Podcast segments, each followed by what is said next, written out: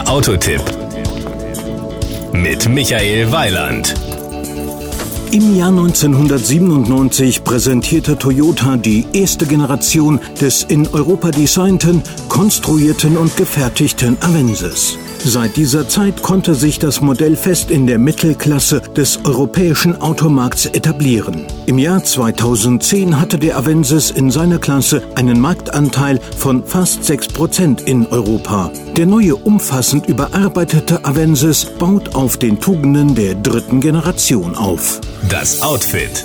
Die Frontpartie des neuen Avensis stellt klare Bezüge zum markanten Gesicht der neuesten Toyota-Generation her.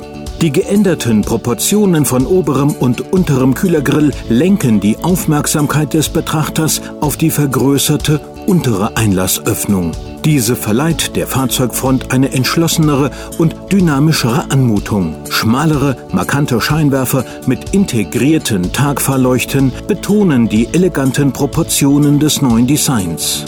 Power und Drive. Aus der umfangreichen Modellpalette schauen wir uns den 2.2 D4D mit 150 PS einmal näher an. Diesen 150 PS Motor kann man wahlweise mit einem manuellen Sechsganggetriebe oder mit einer Sechsstufen-Automatik haben. Im von uns getesteten Kombi ist die Tempo 100 Marke mit Automatik nach 9,8 Sekunden erreicht. Die Höchstgeschwindigkeit liegt bei 205 km/h. Der Verbrauch liegt im Mix zwischen 6,4 bis 6,5 Litern Diesel auf 100 Kilometern, die CO2-Emissionen gesamt bei 170 bis 173 Gramm pro Kilometer. Die Innenausstattung. Der komfortable, geräumige und praktische Innenraum des Avensis profitiert beim neuen Modell in allen Varianten von einer gesteigerten Qualitätsanmutung. Alle Bedienelemente der Mittelkonsole sind dank ihrer Anordnung sehr gut erreichbar. Schon als Ausstattungslinie live ist der neue Avensis serienmäßig mit dem Multimedia-Audiosystem Toyota Touch ausgestattet. Die Kosten. Die Preisspanne des Toyota Avensis liegt zwischen 22.700 Euro für die preiswerteste Limousine und 33.800 Euro für den teuersten Kombi.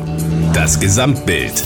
Also ich habe keine Zweifel, dass der aktuelle Avensis genauso erfolgreich sein wird wie sein Vorgänger.